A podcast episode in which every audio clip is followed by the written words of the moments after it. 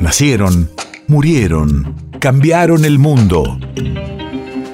En Nacional Doc, siempre es hoy. Siempre es hoy. 21 de abril, 1929. Hace 93 años nacía en la ciudad de Mendoza el poeta, letrista, escritor y locutor Armando Tejada Gómez.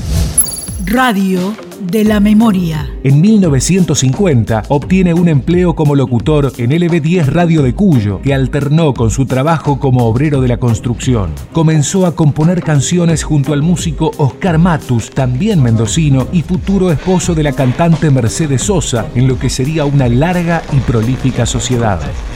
Este, esto es la radio, es el imprevisto total, es la sorpresa. La radio nunca va a desaparecer, porque la radio al revés de la televisión es creadora. La televisión empaqueta, la radio libera. Nosotros tenemos la obligación de ocupar un espacio cultural en el país y en el mundo. No estaba de acuerdo yo con cómo se manejaba la cultura, ni lo que decían eh, eh, por entonces mis contemporáneos escritores. Pues los encontraba calzonudos, cobardotes, señor.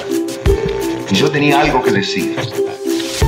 Yo tenía algo que decir a la par de Ezequiel Martínez Estrada, de César Vallejo, de Raúl González Tuñón, de Pablo Neruda, de Nicolás Guillén. Yo quería que escucharan la voz de Mendoza, por lo menos allí nomás, a 1100 kilómetros, en Buenos Aires, donde reparten la torta de la solemnidad y de la inmortalidad. País de efemérides.